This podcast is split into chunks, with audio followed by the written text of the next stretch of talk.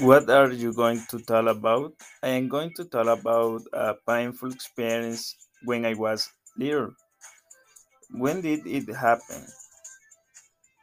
This happened many years ago, and I do not remember with certainty uh, the year in which it happened. Who else was there?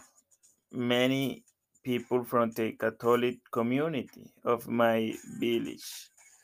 It was the graduation of the children of catechesis, and I did not understand it. What happened first? Um, well, I'll, I watched I watched uh, the children go to a priest for the Eucharist.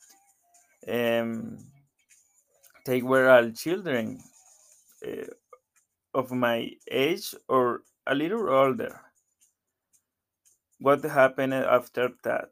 When I saw that uh, and that I were all children, I thought that I should do the same, but I never went to the preparations meetings. What happened in the end? They gave me the brow of the Eucharist, but laughed because I did not understand that it was a catechetical sacrament.